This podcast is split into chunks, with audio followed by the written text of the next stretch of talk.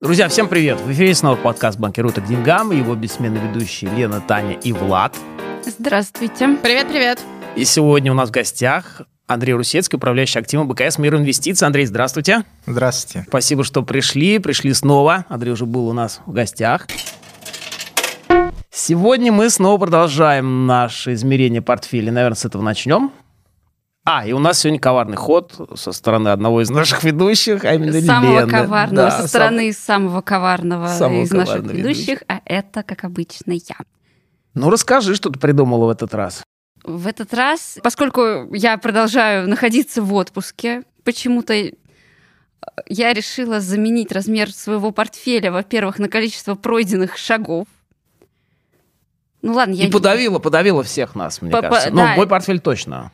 Ну, мне кажется, что я подавила здесь всех, потому что я, находясь в отпуске, за один день прошла 54 тысячи шагов. Это, друзья, около 40 километров. Очуметь можно. И по курсу один шаг в один рубль Лена... Лена лидирует Лены на вот- этой неделе. Да, 54 тысячи рублей. Я еще хочу сказать, что я пришла без идеи. Я сегодня Короче. безидейная. Но ни, ни того, ни другого, как говорится, у меня сегодня нет. Причем одна идея в чате у нас была, но у меня, честно говоря, вот э, не было времени ее понять.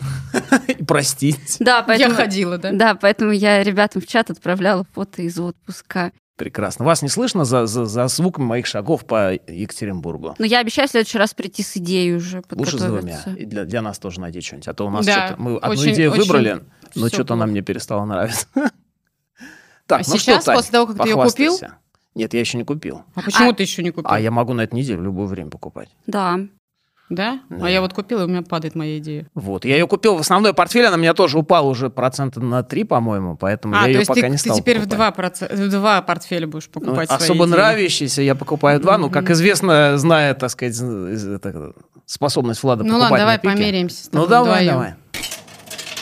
давай. Так, у меня было 50 тысяч 300. Ты что, проиграл? Я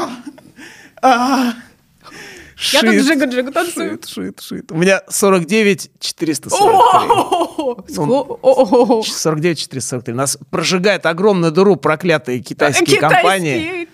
Он мне просто вообще вот... И этот самый поле золота тоже плохо себя ведет очень. Там золото что-то падает, и, короче, катастрофа полная у нас. А я, кстати, смотр- следил за немножко за твоей Алросой, и там какой-то прям вообще феерия просто происходит. Очуметь. Я обыграла Влада. Вот так вот, дожили, дожили. Ну ладно. Ну давай, Влад. Ах, кто будет сегодня барабанить? Ай, была не была. Что тут у нас? Так, я вытащил из красного мешочка, за которым сам ходил, рассказать о подборке интересных телеграм-каналов. Да, ну только там в костюме, по-моему. Подождите, а это что такое? Я же тебе сказала, что твои скучные фанты Блин. превратились в веселые. В костюме кого? В шапке ведьмы. А, У нас есть шапка? ну придется купить. А, можно, смотри, там есть метелка, вот я вижу, можно заменить. Нет, нет, это все. Подожди, Прилететь. а у него же нет подборки. Да он Э, знает и так, Да наизусть. нет, Не, да. ну я могу на следующую. К давайте. следующему, конечно, шапочку я тебе прикуплю. Прекрасно. Я могу прилететь на метле просто на следующей записи. Так, ну что, ходим? Ходим. Ходим. Лена вытаскивает в этот отпуск свою карту. Прекрасный отпуск. Да, да, у меня карта, на ней написано отпуск. А, наш ход вот такой. Мой такой. Там О, У меня котик, Северсталь. там котик, что ли? Котик? Там котик, и это компания Cat, которая, ну, в смысле, у нее этот самый тикер Cat, А, а называется она Caterpillar. Это а очень- я так и подумала. Да, это... Я думал, ты сейчас, я так подумал, когда я взялся за Нет. карту, сказал, я знаю, что чем ты ходишь, Нет, как я ты в прошлый подумала, раз, я знаю все у ваши ходы, это это, это тикер. Кэт. Я в этот раз вот ничего не нарисовала, получается, теперь рисует Влад. Ну, кто-то должен У нас быть за- Леной. закон сохранения рисунка. Тащите, тащите фанты из красного мешочка рисовать на... А, я знаю, это просто такое место. А, точно, блин. Все, я с этого места никуда не уйду. Вообще не уйду, до следующей записи не уйду. Так, ну ладно, друзья, давайте дадим наконец слово нашему гостю, хоть кто-нибудь умный поговорит теперь в Да, эфире. это Андрей, наша болтология. А ну подожди, значит, ты берешь Caterpillar, а Я у меня. Северсталь. Да, ты себе Северсталь. Мы на нее смотрели, смотрели, но что-то так и не решились. Ну, это идея вот из моего чата. Два Олега мне сказали, надо брать Северсталь. Ага, А, да, я взяла Северсталь, и что-то она падает. ага. Так, так, так. Ну, Наш Олег, который твой Олег тоже нам предлагал, в том числе Северсталь. А вот короче, интересно, а мне. А мне Олег, а мне Олег сказал, что у него идей нет. Ну, кончились, видимо. А может просто потому, что ты в отпуске? Олег, давайте мне, пожалуйста, в следующий раз идею первой. Я прошу. А ты про какого Олега? У меня там два Олега. А я, ну, про какого-нибудь. Давайте Андрей все-таки прокомментирует наши ходы. Да, Андрей, мы очень ждем. Андрей. Северсталь. А, Цены на сталь с начала года там просто удвоились. Т- В порту экспорт из России стоит где-то 1000 долларов за тонну, в то время как последние пять лет естественный уровень порядка 450-500 долларов. Поэтому понятно, что 1000 долларов это сейчас э, разрушительная цена, спроса нет. Навряд ли происходят какие-то крупные сделки, если что-то покупается, то мелкими объемами. И цены на сталь будут снижаться. Понятно, что они про- могут продержаться еще здесь полгода, может быть, чуть меньше. Мы эту ситуацию видели в 2011 году, когда после кризиса 2008-2009 года как раз цены на нефть, сталь, медь, алюминий все взлетали. Тот же самый сценарий сейчас происходит. По прошествии 11 лет мы прекрасно знаем, что было в 2008-2009 году и какие последствия. Сейчас такой же сценарий. Повышенные цены на все сырье сохраняются в среднем год-полтора. И Северсталь достаточно интересно выглядит с точки зрения дивидендной доходности, потому что, вы понимаете, при 1000 долларах на сталь, даже если есть какой-то провал в продажах, но он незначительный, у компании просто дичайший денежный поток. За этими деньгами уже пришло правительство. Буквально на днях там уже несколько раз президент говорил о том, что надо делиться, надо все дивиденды, которые выплачивает компания, реинвестировать. А точнее говоря, может быть, даже и не выплачивать дивиденды. Но здесь двойная ситуация. Компании невыгодно не выплачивать, потому что если она будет дальше инвестировать, то у нас получится не Россия, а один огромный металлургический завод. При таких денежных потоках у них избыточные мощности. Ну, скажем так, в России много не потребляется стали а еще, еще больше инвестировать в строительство нов- новых дом там, или прокатных станов, смысла большого нет. А за рубежом, если экспорт? А у нас есть уже печальный э, заход на зарубежные активы в Америку, в Европу, у всех компаний это печально закончилось. Та же самая Северсталь покупала в, в США активы, НЛМК покупали в Бельгии. Не очень хорошо. Экспортировать э, сталь из России, ну, это опять увеличивать сырьевой придаток. Может быть, все-таки лучше выплатить дивиденды и реинвестировать их уже на уровне собственников капитала во что-то иное в России. Так или иначе, Северсталь. При текущих ценах на сталь дивидендная доходность более 20%. Чем больше, дольше цены на сталь будут находиться на текущем уровне, тем больше денег, тем больше будет выплата, естественно. Даже после там, дополнительных налогов, штрафов, это все формы изъятия денежного потока или принудительного инвестирования, все равно дивидендная доходность будет огромная. И тут очень важный момент. А, Что мы закладываем в оценку компании? Если мы заложим в оценку компании нормализацию цен на сталь через 2-3 года, то компания стоит справедливо. Не стоит ожидать, что она вырастет. А, Если мы хотим пополучать в ближайшие полгода-год повышенные дивиденды, то акция, скорее всего, будет где-то стоять на месте, ну, волатильно в течение там, не знаю, 5-10%. Но зато дивиденды получатся. Если с учетом дивидендов это держать, будет все хорошо. Насколько помню, Северсталь уже перешла там, к квартальным или полугодовым дивидендам. Очень хороший момент. Если не хотите получать дивиденды, то продавайте примерно за 2-4 дня до дивидендной отсечки. Обычно акция достигает максимума. А, И потом начинает сползать, а потом на отсечке падает на размер дивидендов минус налоги. Вот тот, кто не хочет получать эти дивиденды, а именно торгует на волатильности, вот отличный момент, там, найдите ближайшую дивидендную выплату, И в интернете хорошая, да, и за пару дней, может быть, за 4, там по-разному, а, продайте ее. В интернете достаточно много а, календарей дивидендных, там могу посоветовать, сайт есть такой, управляющая компания «Доход», они очень хорошо следят за дивидендами, у них хороший дивидендный календарь. Поэтому Северсталь, ну, скажем так, выглядит э, объективно дороговато. При текущих ценах на сталь она еще может взлететь. Она может взлететь, но долгосрочно, среднесрочно вам придется держать руку на пульсе и в любой момент продавать ее. Это не такая история, что купил и забыл. Или, например, купил и сиди в текущем цикле, который ближайшие полтора-два года продержится. Укрепление рубля, падение цен на сталь, все может э, спровоцировать просадку. Вообще цикличными компаниями, сырьевыми, очень тяжело торговать, когда, когда цены на, на сырье начинают расти, конечно, приятно, купил и сиди. А когда они уже на пике, ты понимаешь, что куда уже дальше-то в два раза больше среднеисторического уровня. Постоянно приходится держать руку на пульсе. В любой момент придется скидывать. Очень быстро. Поэтому история немножко неоднозначная. А можно дополнительный вопрос да. вот по поводу сырьевых цен? Как раз, ну, некоторое время назад был такой тезис, что сейчас вот цикл сырьевой начинается, там выгодно покупать сырьевые компании, нефть, сталь там и так далее. Угу.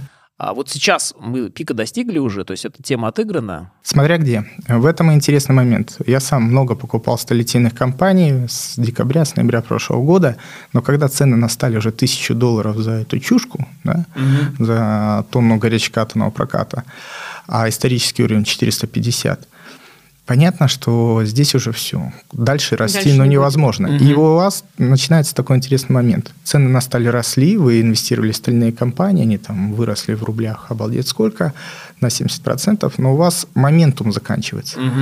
А вот в другом сырье, который называется нефть, моментум только начинается, ну так называемое движение. Угу. Очень просто. У нас э, коронавирус, там, ну, сейчас идет уже какая-то всплеск последнюю неделю, но на самом деле, если глобально посмотреть, все больше и больше ста, стран находятся э, в хорошем состоянии, отдельные страны только сейчас летели, вакцинация много где прошла, значит, возрастает мобильность населения. Мобильность населения возрастает, возрастает потребление нефти. 75% нефти потребление приходится как раз на транспорт. Угу. Это даже не авиа. Авиа всего лишь 15%. 70, э, получается 65, это 60, э, это как раз э, вождение машин. Угу. И здесь как раз можно ожидать, что цены на нефть пойдут дальше к 80. То есть, mm если в стали они уже выросли и где-то вот тут вот стали на максимуме, потому что уже тяжело покупать при таких ценах любому потребителю, то в нефтянке как раз цены на нефть могут продолжать расти. Как раз на фоне выхода из э, пандемии, рост мобильности и там, соглашение ПЕК+. Поэтому здесь, может быть, лучше переключиться на другие сырьевые товары. В частности, нефть выглядит куда привлекательнее с точки зрения потенциала роста, скажем mm-hmm. так, mm-hmm. чем сталь. А так, да, так, да. Мы после кризиса 9-8 года мы это видели. В 10-11 году, полтора года цены на сырье стояли у максимумов. То же самое сейчас. Мы можем еще где-то полгода, год находиться у максимумов. Тем более инфляция во всем мире выходит высокая. В США там выше 4%, у нас и подавно. Плюс э, есть ослабление доллара США против основных валют, как раз на фоне инфляции. Все это очень хорошо для сырья. Угу. Самый защитный инструмент при инфляции, долларах инфляции, это, конечно, сырье. Поэтому северсталь ее можно держать, но не делать ставку основную. Угу. Так, а про Caterpillar, господи боже мой, у меня прям беда какая-то с ним. Кат хорошая, интересная идея. А, вообще это процикличная компания, которая очень сильно зависит от а, цикла, скажем так, инвестиций во всем мире. И у нее очень хорошее есть такое понятие, как корреляция, то есть взаимосвязь а, с индексом PMI Manufacturing. То есть угу. опросники, которые показывают деловую активность именно в сфере промышленности. Сейчас PMI по всему миру просто зашкаливают. У нас огромный отложенный спрос – у нас огромное отложенное э, желание потреблять, и деньги есть. Угу. Прошлый кризис, первый, когда деньги раздали, то есть располагаемые доходы только населения выросли. В предыдущие кризисы они только падали. Угу. Для этого и есть кризис. А у нас первый кризис, когда располагаемые доходы населения выросли по всему миру. Соответственно, сейчас все больше и больше инвестиций, э, загрузку мощностей. Компания отчиталась просто э, обалденно идет э, впереди всех прогнозов ее аналитиков, как раз ее результаты, и она сама дает прогнозы, что загрузка мощностей, загрузка, скажем так, спрос на экскаваторы, промышленное иное оборудование во всем мире очень хорошо себя чувствует. Поэтому здесь вот э, как раз в этой стадии восстановления после кризиса, в таком цикле, когда растут прибыли компании, Caterpillar хорошая ставка, но эта история относится к компаниям value. То есть она а, торгуется с невысокими мультипликаторами и обычно быстро не растет. Угу. То есть она не настолько а, сырьевая и цикличная, как Северсталь, но тоже относится к сектору, сегменту цикличных. И когда есть экономический рост, она с определенным а, коэффициентом к экономическому росту растет. Идея хорошая, но не ждите там результатов э, очень быстро. Хотя вот последние выходящие отчетности заставляют аналитиков пересматривать прогноз по прибылям в будущем. У нас все торгуется на ожиданиях, поэтому mm-hmm. не смотрите на предыдущие результаты предыдущие результаты, чтобы сверить э, со своим прогнозом, со своим трендом. А вот будущие прибыли все больше и больше становятся выше. Аналитики все больше и больше ее э, завышают. Соответственно, мультипликаторы, цена прибыли, по которому там 80% смотрит, э, сверяет компания, он постепенно снижается компании. И достаточно интересно выглядит. Угу. Как процикличная, но она такая компания, не высокой беты. То есть она не будет расти опережая индекс э, на несколько процентов. Mm-hmm. Она будет так, наверное, с индексом, может, чуть-чуть его превышать. То есть буст нашему портфелю, чтобы обогнать двух блондинок, э, надо что-то позабористей, да. Либо, либо, если будет коррекция на рынке, то она чуть меньше упадет, чем те а. высоковолатильные бумаги, которые есть наших прекрасных дам. Каких бы еще бумаг взять прекрасным дамам? А, ну, во-первых, очень тяжело разговаривать Россия-Америка. Это разные управляющие обычно, разные люди. Думайте, Россия 200, 200 компаний, 100 торгуются, 40 входит индекс. Америка 4000 компаний. Вот быть специалистом и там, и там очень тяжело. Если уже инвестируете, ну, надо разбираться, хоть как-то читать, более так углубленно изучать компании. Во-первых, надо определиться, как выбираются портфели. Взгляд сверху вниз – и снизу вверх. Топ-даун, ботtom-ап. Угу. А, сверху вниз определяем, какой сейчас цикл, куда сейчас двигаются основные показатели, безрисковой доходности, ставки. И исходя из этого понимаем, в какие э, сектора отрасли э, инвестировать. В этой сфере очень хорошо, конечно, выглядит Россия. У нас восстановление после э, кризиса, поэтому покупаются процикличные компании. У нас рецессия, дальше идет восстановление после рецессии цикла процикличной компании. Прежде всего, сырьевые. Как раз у нас еще помогает повышенная инфляция. А, те, которые ставка на рост потребления, а, потребительских расходов и промышленных расходов. Вот промышленные расходы как раз Caterpillar. Потребительские расходы – это компании, так называемые, скажем так, не повседневного спроса, а долгосрочного спроса. Автопром – вот тоже Ford, э, General Motors неплохо выросли. Эти компании можно смотреть. А бытовая техника? То же самое. Про свое NVIDIA интересуется. Да, да, да. Ну, российские компании NVIDIA все-таки это торговая площадка, не, скажем так, не производитель, но там отдельная история есть. Прежде всего, автопром, как раз потребление, а, банки – потребительские банки, они их э, неплохо чувствуют себя маржа э, в цикле восстановления ставок, восстановления, скажем так, доходностей по кривой, поэтому банки обязательно посмотрите. Вот это основные компании. Сырье, процикличная индустрия, возможно, чуть дальше надо взять будет индустрию отдыха, как только совсем начнется мобильность возрастать, те же самые отели, на Западе можно посмотреть, в России, к сожалению, ставок таких нет. Но и надо всегда очень аккуратно подходить. Это вот взгляд сверху вниз, mm-hmm. какие сектора инвестировать. А снизу вверх вы выбираете отдельные имена в этих секторах, где есть потенциал высокий, где есть э, хорошая, стабильная, э, скажем так, ситуация и, я не знаю, что еще, качественное управление. Потому что, например, а, очень четкий на восстановление мобильности населения и отдыха – это Аэрофлот. Но в Аэрофлоте прошло, произошло двухкратное размытие капитала. Если посмотрите, акция, то 70 как рублей стоит, вроде бы не росла. А если посмотреть капитализацию, то капитализация уже на максимуме 2017 года, когда mm-hmm. он полностью летал, у него все хорошо. Mm-hmm. Почему? В прошлом году, чтобы ему помочь, в два раза увеличили объем акций в обращении, государство их скупило. То есть по капитализации Аэрофлот не выглядит дешево, как mm-hmm. будто он уже летает полностью. И то же самое касается в Америке. Там, если покупать компании круизные или прочие, Карнивал, э, круизные корабли, то кажется, что они постоянно вбрасывают акции в рынок, чтобы пока у них нет доходов, поддержать свои штаны.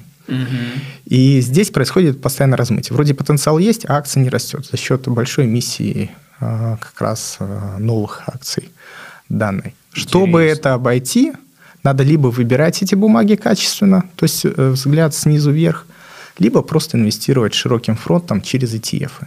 Но ETF доступны не всем, а только аквал-инвесторам. ETF – это, соответственно, бумага, которая следует за индексом, отраслевым под индексом, в который ходит 200-300 имен. Вам не надо выбирать, какие отдельные там имена, у вас риск просто не в выборе отдельных имен, селекция так называемая, а у вас риск, что вы вложились в эту индустрию, она не туда пойдет. Ну, пока для этого есть взгляд сверху вниз.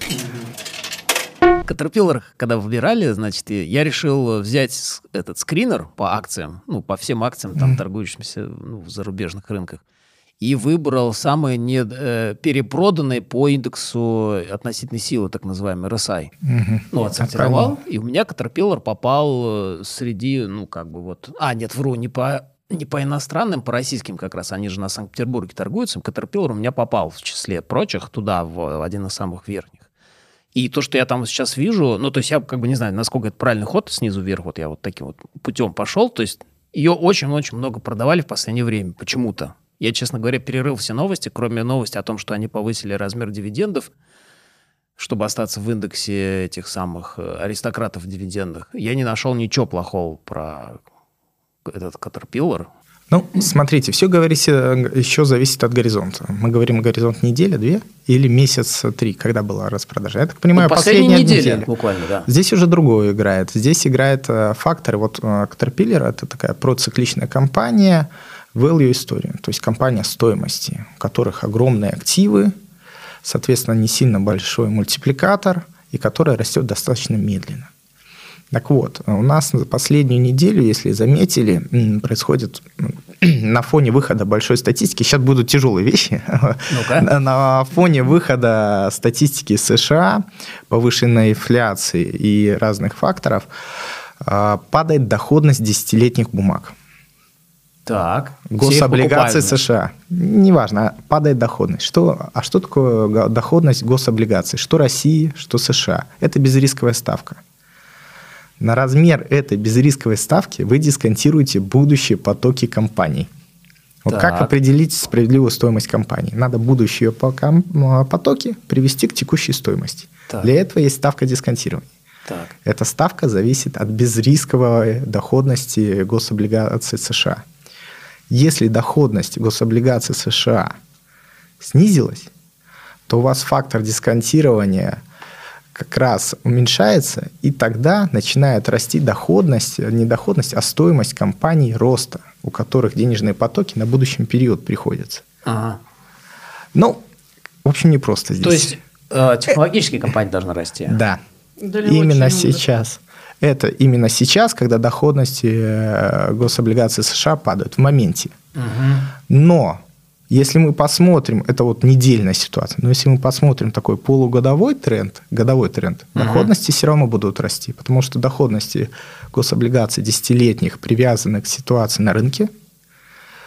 И чем лучше ситуация не на рынке, а в экономике, тем выше доходность. Мгм. Это цикличная вещь, которая мало зависит от действий ФРС и прочих вещей. Соответственно, будут подрастать доходности. Это будет позволять компаниям стоимости опережать ближайшие полгода, может быть, год, э, весь остальной рынок. На этом сейчас и произошла большая ротация. В прошлом году NASDAQ вырос на 50%, S&P 500 гораздо меньше. В этом году наоборот, S&P 500 опережает NASDAQ. Как раз из-за таких вот вещей. Круть. Это все взгляд сверху вниз. Чего себе. Поэтому, когда вы э, очень часто в кино смотришь или читаешь, вот, люди огромно уделяют внимание э, выбору отдельных идей. Мгм. Поверьте, если а, выбор, какую бы вы классную идею не взяли, насколько бы она ни была быстрорастущая, если вы попали в такой цикл изменения приоритетов и интересов инвестирования, то ваша история не будет расти против тренда. Надо просто подождать, когда изменится общая ситуация, макроситуация, макроцикл. Мгм. Это вот полгода-год. Если вы толерантны к этому времени, пожалуйста. Если вы торгуете на волатильности, то придется искать другие истории. Из интересного в России как раз на вот эти вот моменты, э, на что посмотреть? На нефть. Ну, тут вся Россия на 35%, на 40%. Индекс нашей нефтяной компании. Ага. Посмотрите те, которые еще не сильно отросли. Особенно «Газпром нефть». У нее будет интересный момент, когда начнут квоту повышать по добыче нефти. То есть э, она сильно пострадала. «Лукойл» выглядит тоже дешево. Ну, вообще вся нефтянка. Ну и Мгм. «Газпром». «Газпром» все должны уже владеть э, давно Владеем. и надолго. Владеет, да. Владеет. У нас Елена. все не могут владеть, Да. поэтому владею я. У нас Лена, владелец «Газпрома». А самое интересное, вот когда разговариваешь с людьми, все говорят, у тебя есть такая акция? Да, есть. А такая есть? Есть. И только профессионал спросит, а на сколько процентов портфеля? А, Потому что можно купить 40 позиций, ты будешь во все заинвестирован. Но если ты их купил там всего по ничего, по 2,5%, толку не будет. Какую вы сделали долю по- э, портфеля? Какая ставка, насколько она крупная? Ты насколько крупную сделал ставку? Я увеличила. Так, Андрей, у меня вот в чате к вам два вопроса. Еще один вопрос у меня, ну, просто знакомая задала в частном Личный. порядке, да. О, Значит, ну, первый вопрос, мне кажется, мы частично уже осветили. Какая судьба ждет наших металлургов? С одной стороны, говорят, что будут высокие дивиденды, с другой стороны, не хочется взять и попасть в сильную коррекцию. Ну, кажется, вы уже в полной мере ответили на этот вопрос. Сильной коррекции не стоит ожидать. Вы что-нибудь видели, чтобы в рублях падало? Только поездки на Яндекс Такси из аэропорта снизились и все. Остальное в рублях будет прирастать. Другое дело, что Еще доллар просто- сильно упал в рублях. не знаю, в рублях вырос. Ну, в смысле, это был 75, стал 72. Ой, посчитайте Нет. в процентах. Это всего лишь там 3%. Ну, все равно как-то... И, соответственно, все вот эти акции, мне кажется, этот, э, этот Caterpillar тоже дополнительно давит же на него. Вот, Вот это курс. самая, знаете, правильная вещь, честно скажу, вот у меня не получалось спекулировать на валюте. Сколько я не пытался в рублевые портфели добавить валюты или прочее, плохо заканчивалось. Ага. Вот у меня хорошо получалось инвестировать в валюте.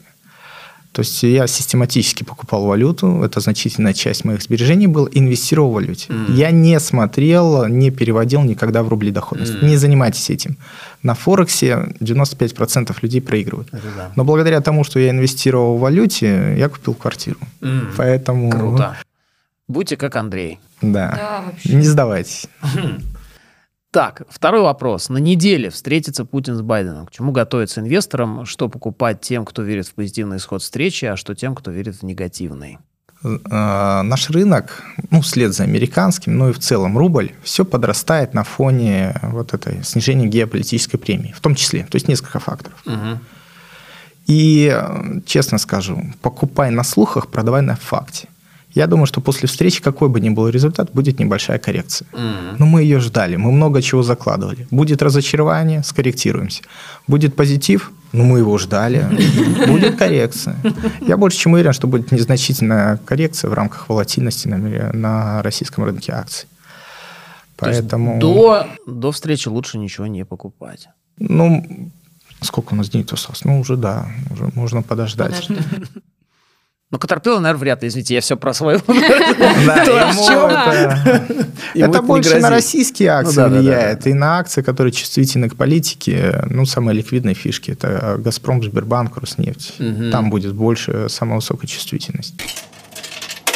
Так, вот вопрос такой прям, ну, он немножко из области прокачанных товарищей, где можно... Это который личный твой? Да-да-да, где можно Мгм. поучиться и почитать, вообще открывать короткие позиции, какие есть там вот, ну, то есть можно ли самостоятельно научиться, какие на что обращать внимание, какие есть там особенности в этом.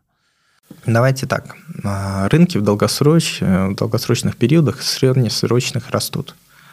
Особенно в рублях. Да, у вас любая девальвация позволяет там, нивелировать все риски, которые приходят извне. Политический, там, сырьевой, санкционный. Все сказывается на рубле.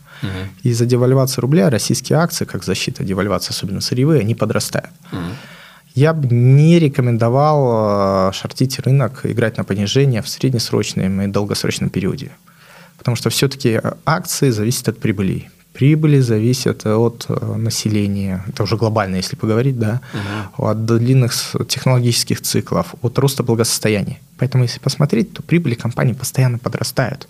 Это вам не Форекс, где кто-то постоянно проигрывает или э, выигрывает, потому что там нулевая сумма. А здесь как раз из-за вот этих факторов роста населения, благосостояния и технологического прогресса происходит рост прибылей.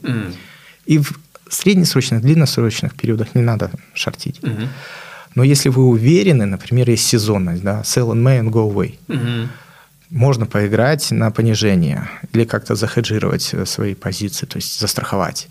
Но вот в мае, например, этого года не было распродажи. Кстати, Да, и последние пять лет нет распродажи в мае, хотя до этого 50 лет было. А сезонно самый сезонно слабый э, месяц в году получается сентябрь. В Америке коррекция всегда на глобальных рынках. э, Очень часто, скажем так, наблюдается коррекция, а в России вообще там, сами понимаете, что в сентябре-августе происходит, все мы помним. Поэтому, по идее, можно на часть портфеля попытаться открыть э, позиции на понижение. Где почитать? Лучше всего э, играть на понижение сразу фьючерсом. Это отдельная секция, отдельный торговый инструмент на Мосбирже. Там его просто продаете на, целом на индекс. И пожалуйста. Честно сказать, где почитать, где посмотреть? На форумах в интернете. Самый простой беглый вариант, чтобы никуда не идти, не учиться или Посмотрите YouTube-каналы, там уже достаточно людей, которые наглядно показывают, что, как э, делать. Это с точки зрения техники. А с точки зрения, когда, на каких факторах, это уже другой момент. Это уже придет только с опытом. Поэтому начинайте понемногу. А, И для вот как раз э, игры на понижение гораздо важнее стратегии, скажем так, моментума. Да? То есть рынок вырос, ждем просадки. Давайте откроем на часть портфеля позицию на понижение. Вот сейчас все на максимумах. Может быть, самое время там на 5% портфеля взять. Рынок дальше вырос, на 10% портфеля взять э, инструментов на понижение. И еще один важный момент. Э, Очень часто говорят, хедж-фонды используют э, игру на понижение, там, вот, зарабатывают много денег. На самом деле, если с дня взять э, доходность хедж-фондов, мировых, там их 50 или 100 штук лучших выбрать, усреднить, то окажется, что их доходность, результат их управления хедж-фондов, она примерно на уровне индекса S&P 500 американского. Но у них просадка и волатильность гораздо ниже. То есть вот эта вот э, игра на понижение, хедж, он просто снижает волатильность, но никак не увеличивает сильно вашу доходность. Спасибо большое. Напоминаю, с нами был Андрей Русецкий, управляющий активом БКС Бир Инвестиций. Спасибо, Спасибо Андрей. вам. Как всегда, классный рассказ, очень экспертный. Да, спасибо. Идеи кое-какие подкинули Да, нам. уже ручки чешутся, чешутся. А она же даже не сказала, сколько у нее в портфеле-то сейчас. Да, Конечно. это и есть интрига. Да, да. Я думаю, там нехило на самом деле. Там, набежало. на самом деле, да, хорошие дела происходят у меня. Но я решила просто... То есть 54, оно близко. А вы Да, ха- слушайте, нам надо перестраиваться. Ребята из моего чата, давайте соберемся.